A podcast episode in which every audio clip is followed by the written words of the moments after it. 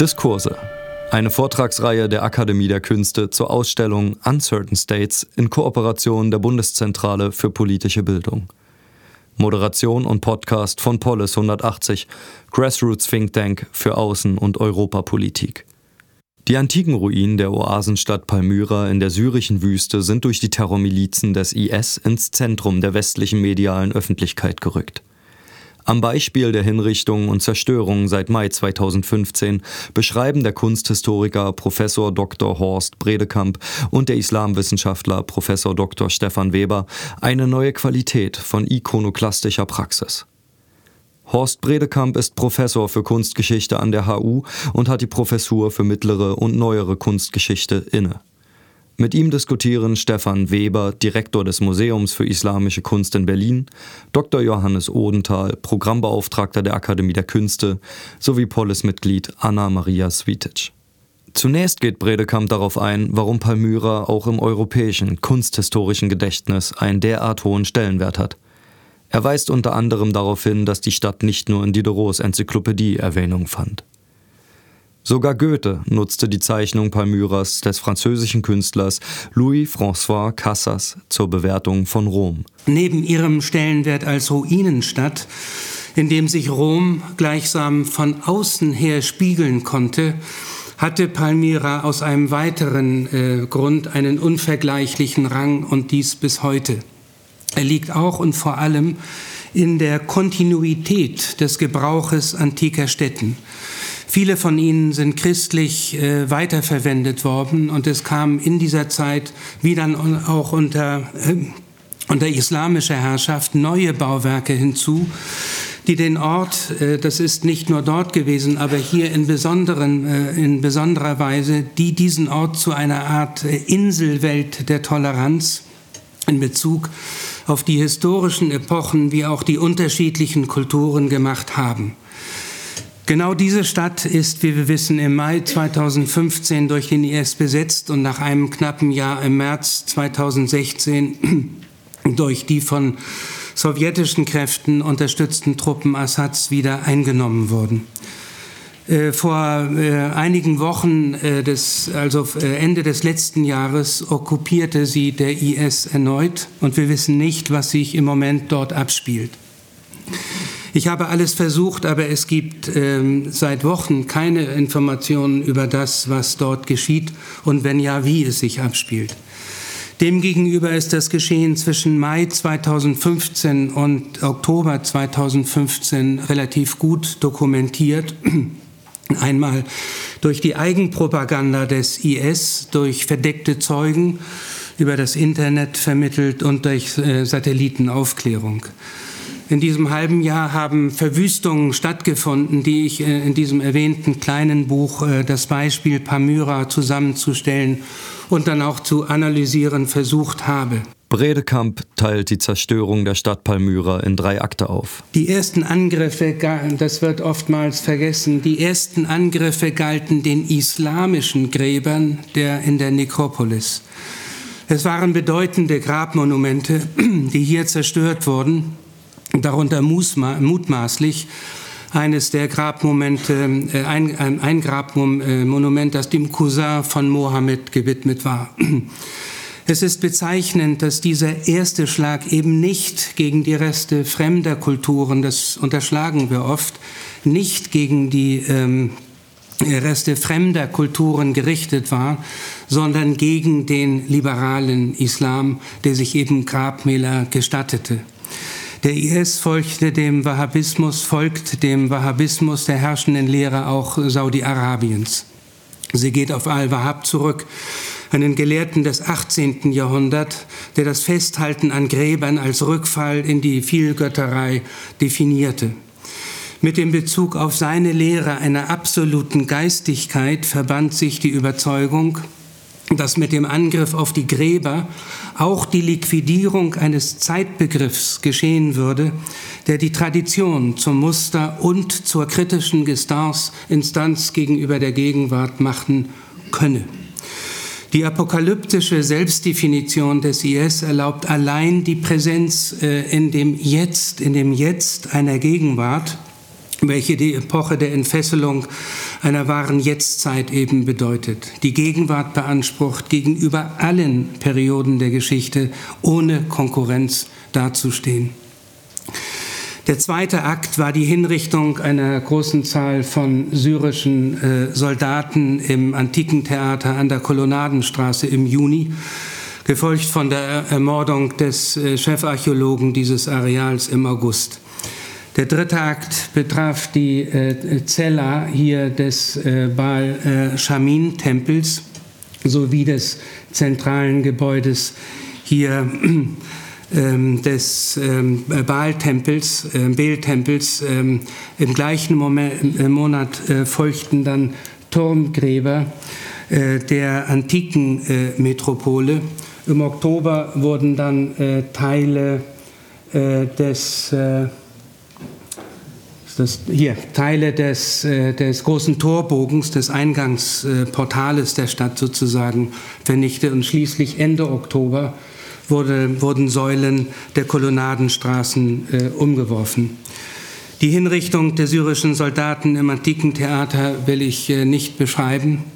Sie ist so grausam wie die Kamerafahrt über die Zuschauer, die hierbei zu sehen sind, alle Altersstufen von Greisen bis zu kleinen Kindern. Auch die Ermordung des Archäologen zielte auf den menschlichen Körper und die Augen, die hier zugegen waren. Hier wurde deutlich, was ich als substitutiven Bildakt zu beschreiben versucht habe, die Austauschfunktion von Bild und Körper im Zuge dessen, dass die Propaganda der Tat nicht davor zurückschreckt, Menschen zu töten, um sie zu Bildern der Tat werden zu lassen. Bezug nehmend auf die vom IS verfolgte Strategie erklärt Bredekamp weiter, dass es sich hier auch um einen Angriff auf die Kultur der Toleranz handelt. Schließlich sind in Palmyra Spuren der drei abrahamitischen Religionen zu finden. Am Beispiel des Bell-Tempels zeigt Bredekamp einen weiteren Aspekt der Zerstörungsstrategie des IS. Ein Satellitenbild, aufgenommen vor dem 31. August, zeigt die fast vollständige Intaktheit dieses Areals. Deutlich sind in der Mitte das zentrale Gebäude und davor der Torbogen hier zu äh, erkennen. Nach der Sprengung ist nur mehr hier der Grundriss des Hauptgebäudes leicht schattenhaft äh, zu erkennen, wohingegen der Torbogen eben bezeichnenderweise stehen geblieben ist. Dies geschah nach der Strategie, einen Teil des Destruierten zu belassen, aber um auf das Fehlende umso deutlicher zu verweisen und die Schmach permanent bewusst zu machen. Im August äh, folgte dann äh, ein, erneut ein Angriff auf Nekropolen und diesmal auf die berühmten Turmgräber, die sowohl einzelnen Familien wie auch der Gemeinschaft als letzte Stätte zur Verfügung gestellt waren. Beispielhaft ist hier der El Habel-Turm aus dem Jahr 103. Satellitenfotos dokumentieren äh, hier zu sehen äh, das Gelände mit dem äh, Turm einmal vor und dann hier äh, nach der hier vollständigen Zerstörung. Der Angriff auf das Monumentaltor, zwei Bögen wurden gesprengt mit den dahinter sich erstreckenden Kolonnaden bezog sich auf eines der antiken Wahrzeichen, eben das den Eingang zum gesamten Areal hier äh, markierte.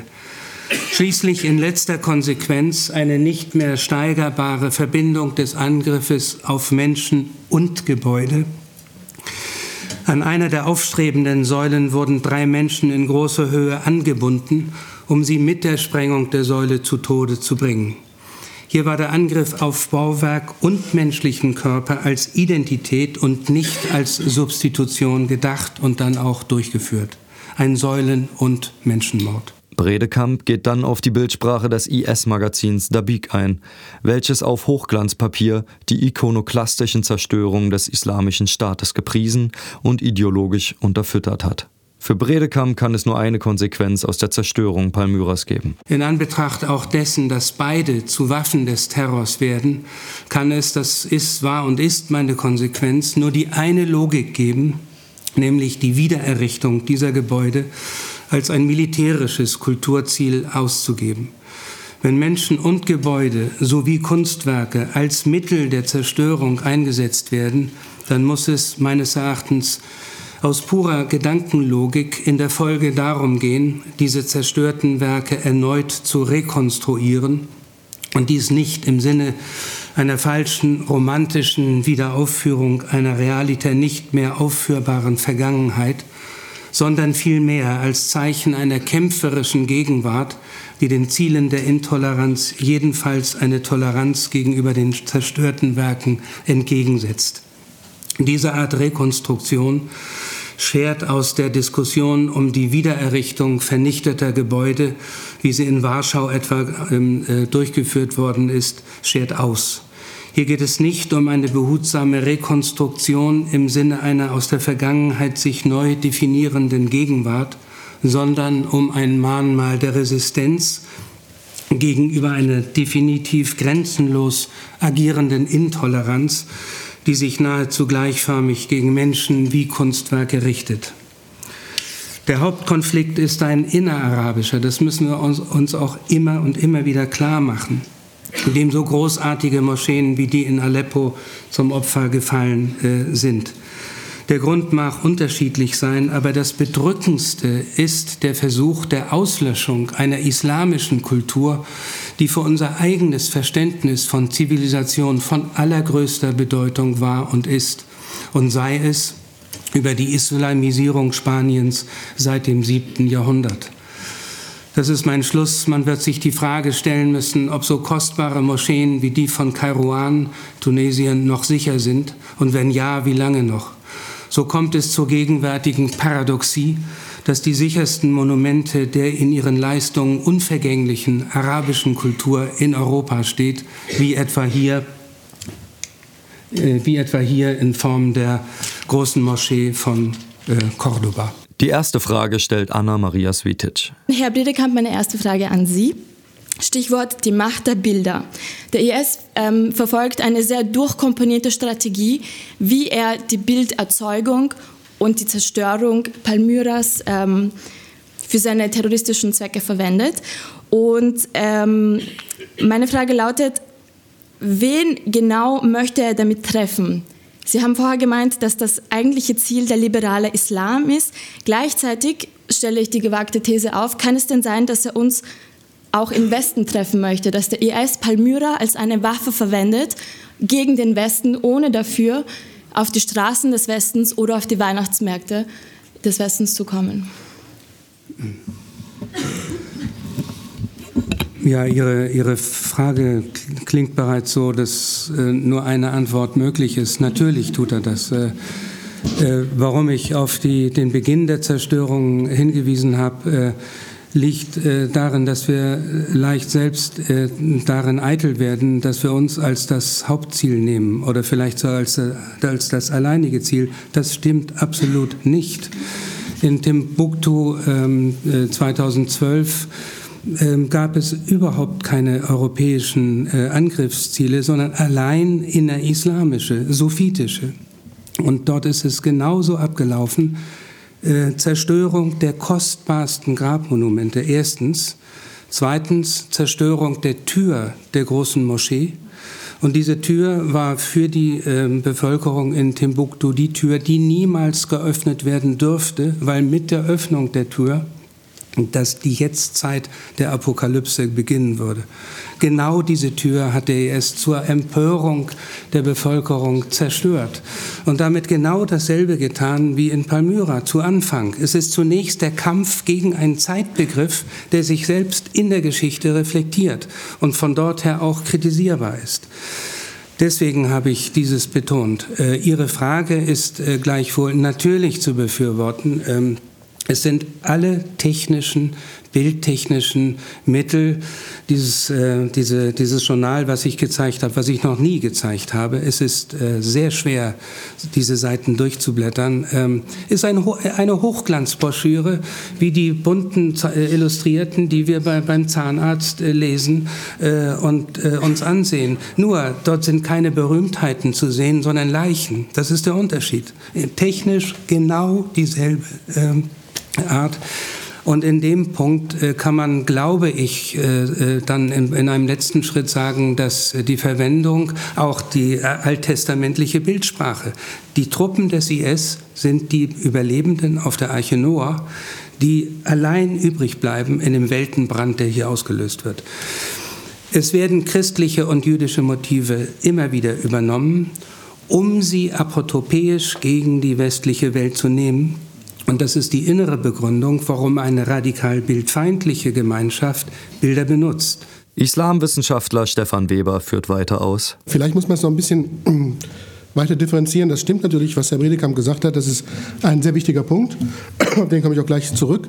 Aber es sind verschiedene Gründe. Also das Erste, was ja in Palmyra in die Luft gesprengt worden ist, war ja das Gefängnis. Und für jeden Syrer, der das Wort Palmyra hört, dem läuft erstmal der Schauer auf dem Rücken runter, weil natürlich das Gefängnis, das Foltergefängnis war in äh, Syrien. Und jeder, der dorthin ging, kam nicht mehr zurück. Also die meisten kamen nicht zurück. Und ähm, erstmal wurde es in Syrien gefeiert. Also von vielen Leuten, die gehört haben, IS hat äh, Palmyra erobert, wurde es gefeiert und gesagt, ja, endlich ist das blöde Gefängnis weg. Das war so ein Symbol des Assad-Regimes.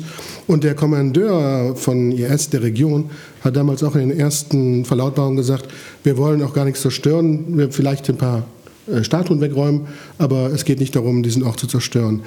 Allerdings hatte IS verschiedene Strömungen. Und da gibt es halt das eine, das auf jeden Fall da war, direkt als allererstes gegen die eigentlichen Feinde des Islams, nämlich Muslime in ihrer Definition, die, die nicht die richtigen Muslime sind. Und es gibt seit äh, einem ähm, Denker in Ägypten des 20. Jahrhunderts die Vorstellung, dass ähm, es eine neue Zeit der Ungläubigkeit, der Neo-Jahiliya gibt und ähm, diese äh, viele Muslime gar keine richtigen Muslime mehr sind und nur noch eine kleine Gemeinschaft radikale Muslime, die sind, die in einer neuen Hishra, einem Auszug in eine neue Welt, ähm, eine neue Zeit anfangen und beginnen.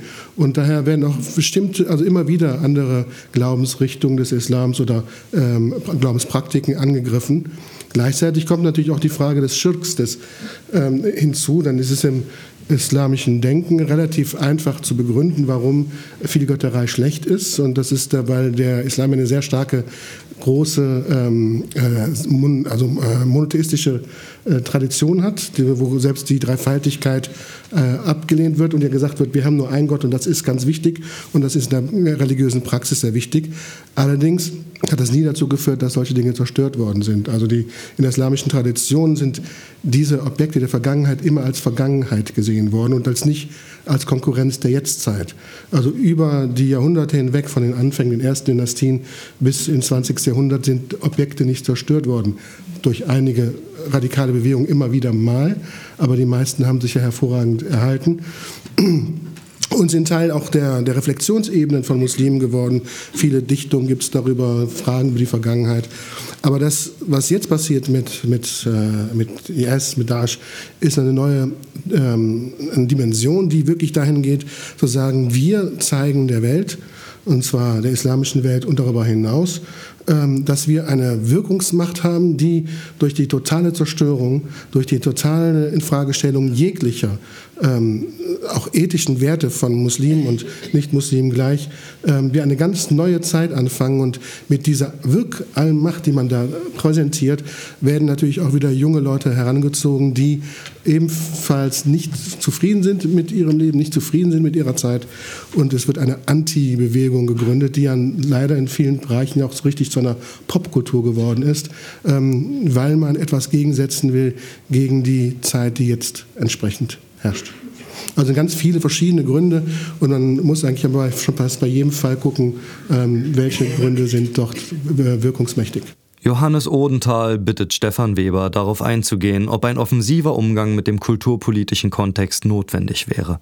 Wenn ich mir diese, diese archäologische Forschung, wenn ich mir das, äh, die, die, die, das Verhalten auch von, von Museen und Kulturinstitutionen anschaue, dann ist ja dieser Aspekt beispielsweise von dem Gefängnis in Tadmor in Palmyra ausgeblendet Die, die UNESCO-Leute haben sich nie darum gekümmert, dass da gefoltert wurde und das war nicht das, das Thema. Wenn da was Neues gebaut worden wäre, dann wäre das ein Thema gewesen. Also man lässt oft den aktuellen kulturpolitischen Kontext, der sich mit diesen Orten auch auflädt, den, den, den legen wir zur Seite. Und ich kann das aus meiner eigenen Erfahrung sagen, als ich in den 80er Jahren in Syrien, also in der Hochblüte des, des äh, Assad-Regimes, gereist bin mit Straßensperren alle 50 Kilometer, äh, da war nicht die Frage äh, der, der politischen Auseinandersetzung für mich in erster Linie als Archäologe und Kunsthistoriker wichtig, sondern da waren es die Monumente. Also da gibt es so eine, eine Lesestruktur von, von Kulturgeschichte, aus der wir das ausblenden.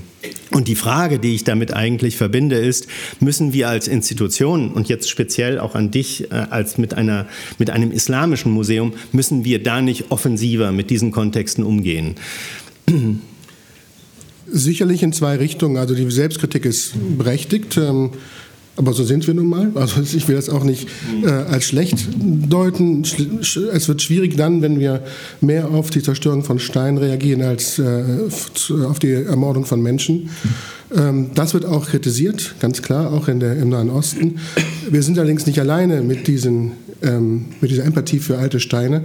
Inzwischen gibt es doch eigentlich überall auf der Welt sehr viele ähm, Zirkel, gerade in städtischen Gesellschaften, und die gibt es nun überall, die sich mit, dem Fra mit der Frage nach Kulturerbe auseinandersetzen. Und das war vielleicht nicht vor 150 Jahren so, ist aber inzwischen bei den Kollegen in Syrien oder in anderen äh, Regionen des Nahen Ostens durchaus so, dass Kulturerbe, archäologisches Kulturerbe allgemein als Weltkulturerbe gesehen wird, als unsere Weltgeschichte, wobei Natürlich, wer Palmyra und die Geschichte von Palmyra kennt und der Handelsströme zwischen den alten Reichen im Westen und den alten Reichen im Osten, ja genau das ist, was unsere Kultur prägt, nämlich Migration, Austausch von Wissen, etwas, also durch den Kontakt, Kulturkontakt, Weiterentwicklung von Gesellschaft oder Fortentwicklung, ich will kein lineares Geschichtsbild vermitteln, aber mhm. Fortentwicklung von, von Gesellschaft.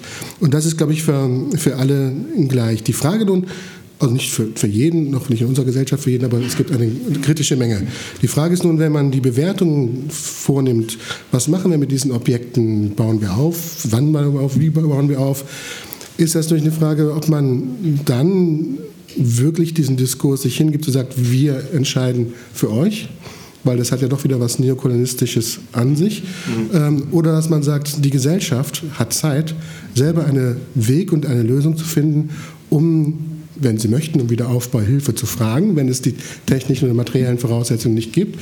Aber erstmal haben Sie einen Selbstfindungsprozess, den Sie durchleben müssen, um Ihre Nationalgeschichte und ihren Teil in dieser Globalgeschichte auch entsprechend behandeln zu können. Und das ist ein sehr wichtiger Moment und das hat mir so ein bisschen gefehlt, trotz all der positiven Reaktionen, als ich das gesehen habe auf dem Trafalgar Square, den 3D-Druck vom Hadriansbogen.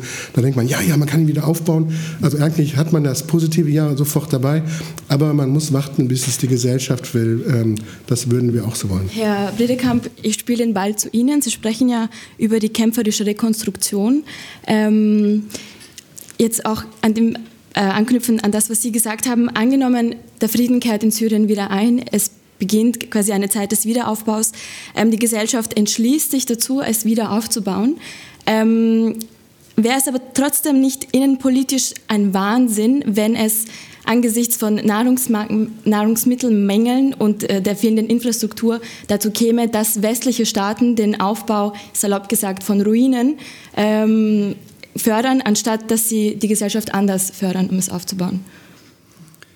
Also das ist äh, ein immer wiederkehrendes äh, Argument, äh, mit dem sich äh, gerade Bilderstürmer bewaffnet haben, indem sie gesagt haben, die Kirchen sind voll von Reichtümern und die Kirchen sollten die Armen unterstützen, also goldene Madonnen und so weiter. Und ähm, also damit richtet sich dieses alternative Argument bereits für meinen Begriff. Äh, mir ist es immer wieder mm, geschehen, dass ich, äh, wenn ich für äh, Werke geworben habe, dass mir das als Inhumanität ausge, ausgelegt worden ist. Ich halte das für einen Irrsinn. Ähm, äh, äh, an sich. Äh, die, die Werke sind in Kooperationen von Gemeinschaften. Wo sonst kann man denn erleben, was Gemeinschaften ausmachen, außer in Werken der Musik, der Dichtung und, und der, der bildenden Kunst? Und dieses preiszugeben im Namen von Menschen, ähm, oder die, ähm, äh, den Zwang, dieses zu schützen im Namen von Menschen, ist in sich völlig unlogisch für meinen Begriff. Das Argument hat sich extrem verstärkt durch das, was ich den, Konstitut, äh, den substitutiven Bildakt äh, genannt habe, äh, der seit 2003 existiert. Äh, das erstmals in der Bildgeschichte für meinen Begriff, Nick Burke war der erste ähm, Menschen, die getötet wurden in Kämpfen, äh, äh, nicht etwa als Trophäen gezeigt wurden, nachdem sie verletzt oder getötet wurden. Das ist eine Kriegspraxis, die es so, so lange gibt, wie es Menschen gibt. Schlimm genug, aber das ist das, ich sage es in Anführungszeichen, Normalfall, in Anführungszeichen. Nein, es werden Menschen getötet, damit sie Bilder werden.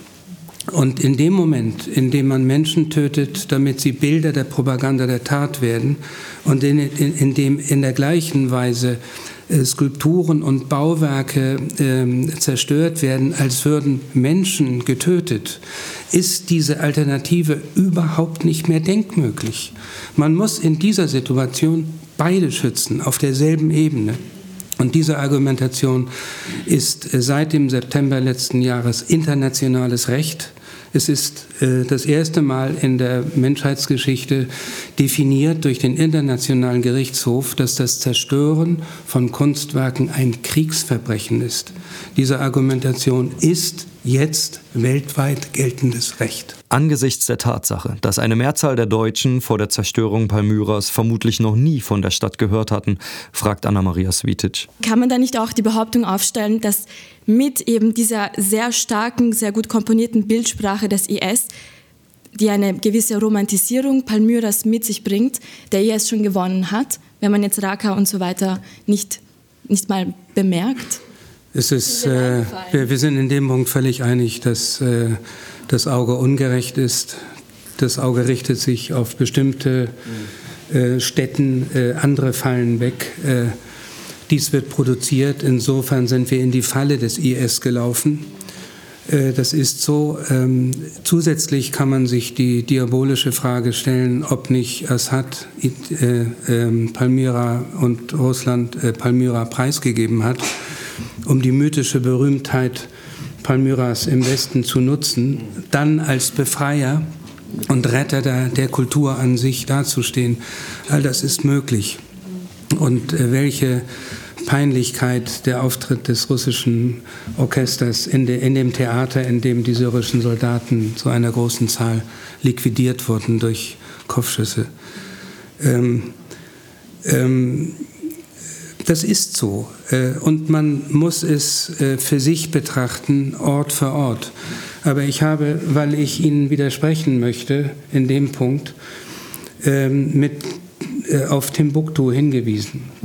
Ich habe auf dem Internationalen ähm, Kunsthistorikerkongress vor fünf Jahren, vor vier Jahren in, in Nürnberg erstmals in der Öffentlichkeit zur Einrichtung einer bewaffneten äh, UNO-Armee zum Schutz von ähm, äh, Kunstwerken aufgerufen, in Gegenwart der leitenden ähm, äh, äh Personen des äh, UNESCO-Schutzes. Äh, empörte Reaktionen bei drei Vierteln der, des wirklich sehr großen Auditoriums weil dies äh, vollkommen widersprach unserem zutiefst einge, äh, eingewobenen Pazifismus und unserem zutiefst auch eingeflochtenen Begriff einer totalen Toleranz.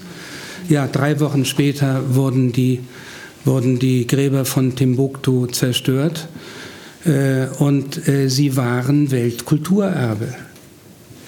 Die Definition als Kulturerbe lockt ja den IS. Bredekamp geht auf die Produktionskraft des Bildersturms ein. Es äh, wurde gefragt, ob im Bildersturm genau in diesem Sinn auch eine produktive Kraft stecken könnte.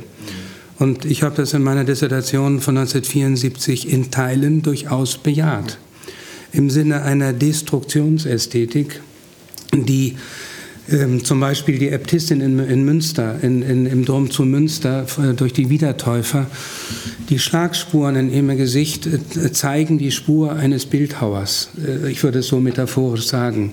Es ist eine so unglaublich eindringliche Situation, die natürlich äh, für die Wiedertäufer eine, eine Sympathie äh, für gleich in Anführungszeichen Gesinnte äh, weckt, aber auch in der Abwehr unglaublich kraftvoll ist. Ähm, und äh, insofern würde ich das äh, Argument ähm, äh, befürworten. Ähm, in Zeiten, die sich nach einer Tabula rasa, einer wirklichen grundlegenden Veränderung ähm, sehnt geradezu, ist der, hat der Bildersturm in dieser Weise einen besseren Klang. Gleichwohl, das habe ich auch in der Dissertation damals so argumentiert, ist es äh, natürlich ein Verbrechen an Materialisierung menschlicher, seelischer und handwerklicher Höchstleistungen. Auf Nachfrage von Anna-Maria Svitic stellt Stefan Weber den Zusammenhang zwischen den Bilderstürmen auf Medina und Mekka und Palmyra her. Nun, das ist wieder eine, Gott, eine nicht so leichte Geschichte. Ähm, das, wenn man ins Museum für Islamische Kunst kommt, wird man feststellen, dass überall Bilder vorhanden sind. Und die Frage nach Bildern war eigentlich nie so wie man es heute sowohl als Muslim, viele Muslime, nicht als Muslim, viele Muslime und viele Nicht-Muslime so verstehen, die davon ausgehen, dass Bilder verboten sind in der Religion oder in der Kultur, kulturellen Lebensweise des Islams. Das ist einfach historisch faktisch falsch. Es gibt weder ein Bilderverbot im Koran, es gibt noch kein klares Bilderverbot in den Hadithen. Es wird äh, also in, den, in der ähm, zweiten Quelle religiösen ähm, äh, Glaubens Entschuldigung, ich bin ein bisschen noch erkältet. Aber es gibt auf jeden Fall ähm, viele Zitate auch von Mohammed, die sagen, ähm, dass äh, Bilder abwertend sind. Vor allem das Problem, dass der Musauer, derjenige, der Bilder macht, ähm, in einen Schöpfungsakt geht und dass dies verwerflich sei. Man findet von Anfang an relativ starke Tendenzen in der Gesellschaft gegen und vor allen Dingen gegen die Orthodoxie gegen Bilder. Man findet aber gleichzeitig, und so ist normal Kultur und so ist Wirklichkeit, sie ist hybride, sie ist plural und sie ist vielschichtig, ähm, immer Bildtraditionen. Und es ist auch immer so gewesen, dass in der Früh, gerade in der Frühzeit, als die alten Kulturen erobert worden sind, man nicht in die Tempel, in die äh, Paläste ging und die zerstörte, um diese Bilder wegzureißen, sondern eigentlich durch einen sehr praktischen Umgang mit diesen Dingen hatte und ähm, diese Gebäude ja erhalten blieben und wir haben auch eine sehr starke Bildtradition auf ganz unterschiedlichen Medien in der islamischen Welt. Es gibt immer wieder Tendenzen, diese, also weg vom Bild zu kommen, im Sinne, dass es schwierig ist, ähm, äh, weil es eigentlich doch un, etwas Unreines ist, weil es eine äh, Schaffung ist von von Lebewesen, was eigentlich nur Gott so steht, oder weil es zum Teil auch bei Statuen äh, eine Vielgötterei ermöglichen würde im Sinne von Götzen, ähm, die man anbetet. Trotzdem, mit der, gerade mit der Moderne hat sich das Ganze nochmal extrem verschoben, weil natürlich im 19. Jahrhundert spätestens, aber die Bildtraditionen, wie gesagt, sind schon lange da, im 18., 17., 18. Jahrhundert gibt es zahlreiche Bildtraditionen in der islamischen Welt, aber im 19. Jahrhundert kommt es ja zur medialen Revolution, wenn man so sagen möchte, mit den Fotos, vorher schon mit dem Druck, dann mit Telegraph, Reisen und so weiter und so fort. Dann kommt ja auch das Fernsehen irgendwann. Ähm, Bilder sind zur Lebenswirklichkeit, sind Lebenswirklichkeit und damit sind die islamischen Theologen meistens sehr praktisch umgegangen, sodass eigentlich in der Gesellschaft und auch in religiösen Kreisen das Bild und das Fernsehen überhaupt kein Problem ist. Also die muslimischen Gesellschaften waren in ihren kulturellen ähm, äh, äh, Formen immer sehr stark äh, praktisch auch orientiert. Anna-Maria Svitic fragt nach, was konkret getan werden kann. Man hat auch ein bisschen das Gefühl, dass die Weltöffentlichkeit auf Palmyra schaut in, und in so einem Zustand der kollektiven Schockstarre ist. Und es ist schwierig mit anzusehen, was jetzt dort passiert, weil es ja auch sozusagen die Wiege der Zivilisation ist und Europas kulturelles Erbe auch irgendwo. So, jetzt hat sich die UNESCO ähm, im Februar 2016 dazu entschlossen, zusammen ähm, unter der äh, Zusammenarbeit mit dem italienischen Außenminister, die sogenannte UNESCO Task Force äh, zu etablieren mit den Kulturblauhelmen. Ähm, meine Frage ist jetzt, wie zahnlos sind sie wirklich? Was können sie wirklich machen und was kann man denn machen? Nein, in jedem Fall ist es gut, dass es eine Wehrhaftigkeit gibt. Also das, äh, das äh, habt ihr eben beschrieben. Also das ist, das ist ein wahnsinnig wichtiger Schritt, dass man das nicht kampflos aufgibt. Und ähm, äh, das heißt also, dass wenn man für eine, eine bestimmte ähm, äh, kulturgeschichtliche Erinnerung, die für, für, für die Menschheit relevant ist, wenn man dafür einsteht und diesen Aspekt nicht aufgeben will, ob das immaterielles oder materielles Kulturerbe ist, dann ist es wichtig, das auch zu verteidigen. Und äh, das war bisher aber nicht der Fall in dem Sinne. Ja? Also das, das war der Fall mit äh, Abu Simbel. Also wo man dann äh, in einem riesen symbolischen Akt eine Lösung gefunden hat. Äh, in tausenden von anderen Fällen, ich denke an das obere Euphrat- und Tigrisgebiet, ich weiß nicht, wie viele Metropolen aus dem äh, von 12.000 äh, Jahre alte Metropolen durch den Staudamm, durch den Assad-Staudamm einfach vernichtet wurden. Ne? Und wir haben das in Hassan Kaif in, in der Südosttürkei, ähm, wo, äh, wo auch 3.000 Jahre Geschichte geflutet werden. Ähm, und, ähm, und da finde ich eine Wehrhaftigkeit, finde ich da unglaublich wichtig. Ähm, und ähm, da denke ich, ist es wichtig, das, was, äh, was wir als Kulturinstitutionen machen können, dass wir Öffentlichkeit er erzwingen können, dass wir internationale Allianzen schaffen können und dass wir auch Farbe bekennen müssen als, als Institutionen. Ähm, und ähm, wie weit das, äh, ich glaube, dass sich das verstärken wird, dass wir das immer stärker auch in unserer eigenen äh, Kultur, ich rede dann auch über über Europa. Ich rede über die neue Situation in Polen. Wir wissen nicht, was in Frankreich äh, äh, sein wird in, in, in, kurzer Zeit, über Russland, über äh, Ukraine. Äh, dass, ähm, dass wir eine Wehrhaftigkeit entwickeln müssen. Und insofern ist das, wenn es auch nur ein symbolischer Schritt erstmal ist, ein wichtiger Schritt. Und wie kann das dann in der Exekutive dann aussehen? Wie kann man sich diese Kultur Blauhelme vorstellen? Ich glaube, es muss auf jeden Fall mit den syrischen Partnern oder den anderen Partnern geschehen. Ähm, das ist ja das Gute, dass es in Syrien sehr viele Menschen gibt, die sich auch um ihr Kulturerbe kümmern. Und der Antikendienst man mag zu dem Regime stehen, wie, wie man will, aber der Antikendienst in Syrien macht eine ganz ausgezeichnete Arbeit. Also die ähm, versuchen so viel wie möglich zu machen und wir sind jetzt seit fünf Jahren dabei, syrisches Kulturerbe zu definieren, zu, ähm, zu definieren, zu archivieren mit Hunderttausenden von Digitalisaten.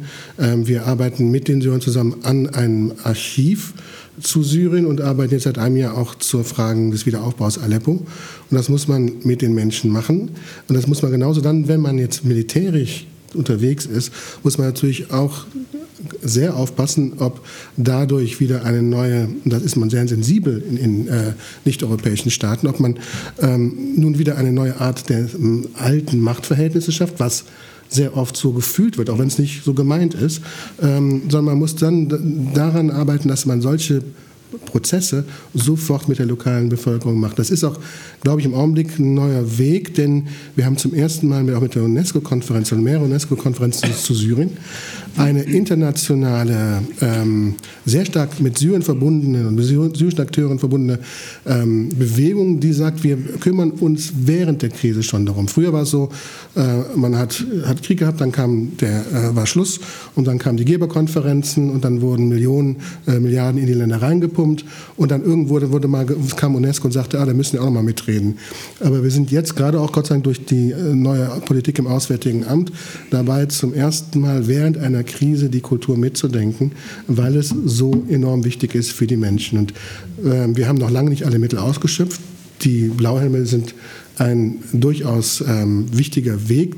Wir haben aber noch keine Erfahrung und müssen schauen, wie sowas funktioniert. Auf jeden Fall muss es immer mit der Gesellschaft sein, sonst kommen wir wieder, äh, kommen, kriegen wir Schwierigkeiten.